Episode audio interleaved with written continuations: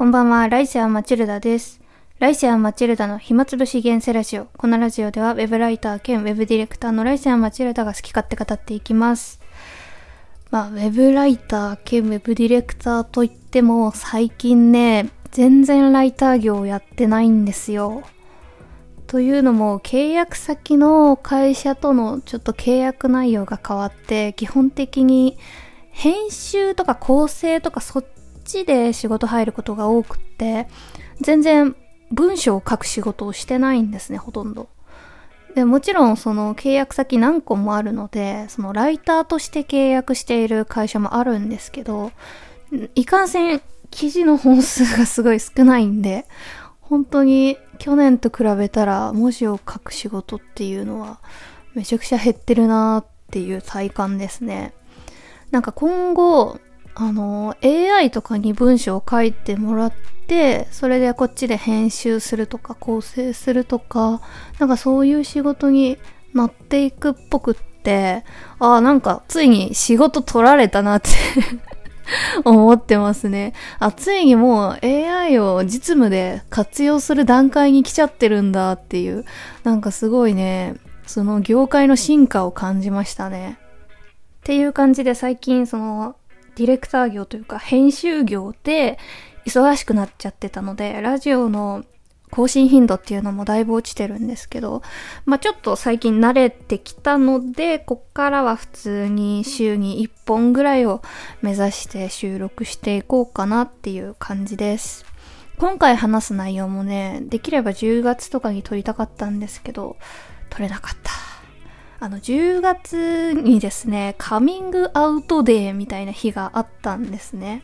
で、それにちなんで、なんかカミングアウトに関する話をしたいなって思ってラジオで。でも、収録できなくって、今回 その話をするんですけど、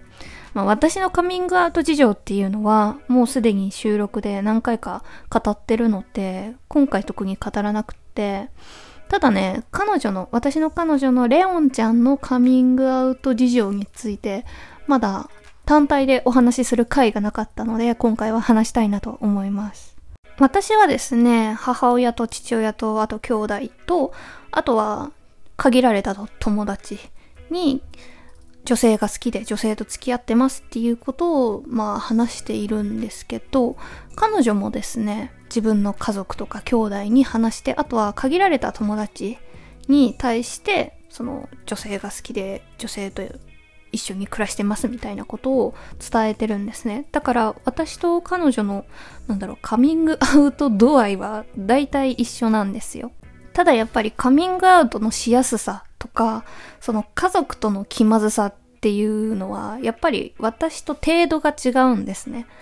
私は別にカミングアウトすることに対して何も思ってないんですね。別にカミングアウトした相手に対して気まずいとか今は特に感じていないし、もちろんカミングアウトするその瞬間はちょっと緊張とか不安はあったんですけど、今となっては別に気まずさとかわだかまりとかっていうのは特にないです。で、今から新しい人に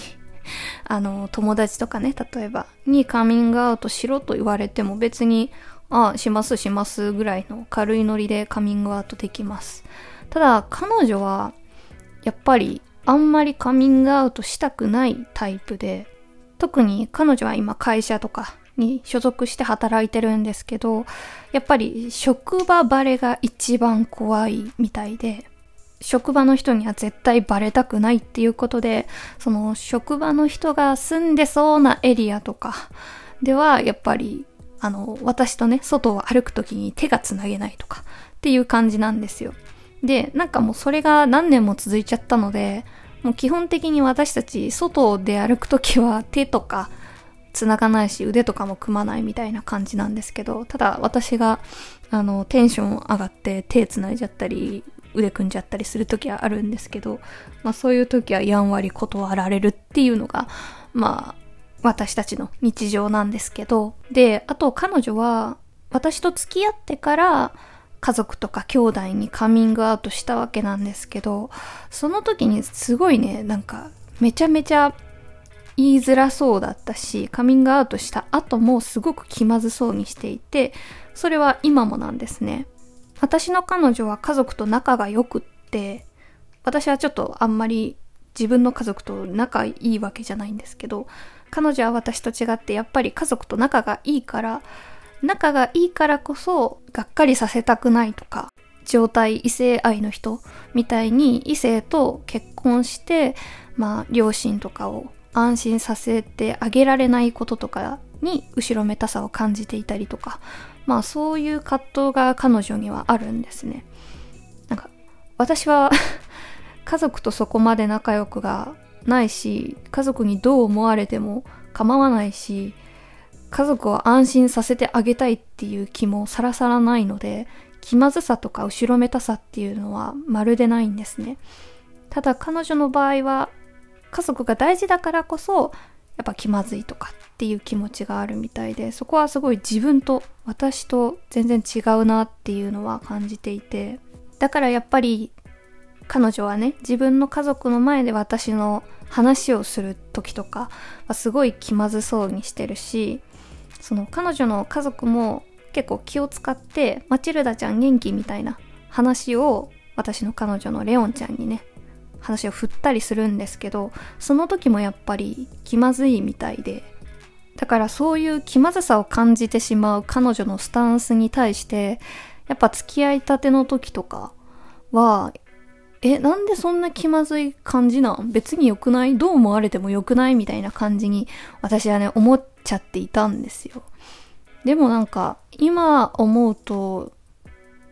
私と彼女は全然別の人間で別の人生を歩んでいるわけなんですよ。もちろん私は彼女と一緒に住んでるし、これからも生活を共にするので、全くの他人ってわけではないし、私の人生が彼女の人生に全然関係していないとも言えないんですけど、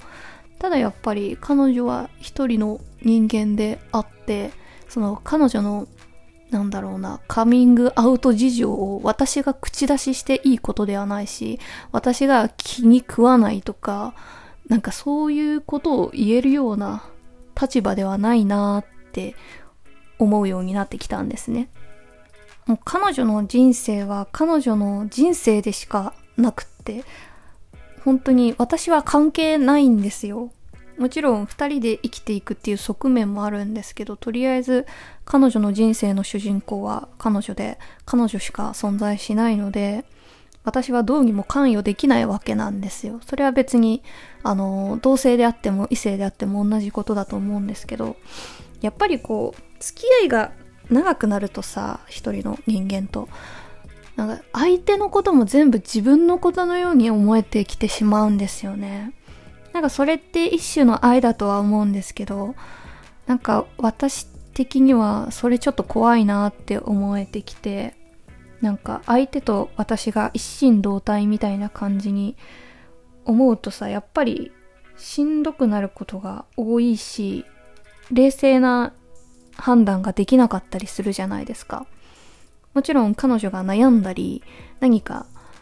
その悲しいことがあったりとか、理不尽なことがあったりとかした場合は私は彼女を全力で肯定し支援するんですけど ただ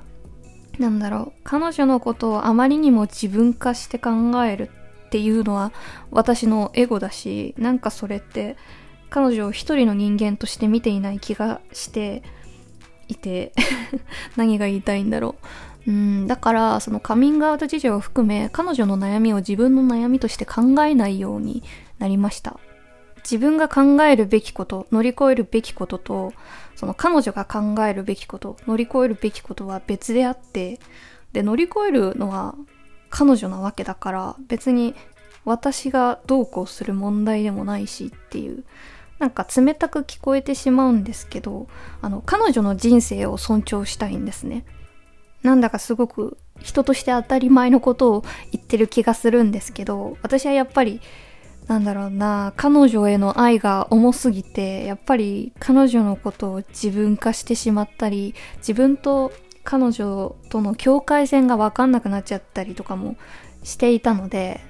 好きであるがゆえにね。だから最近はこ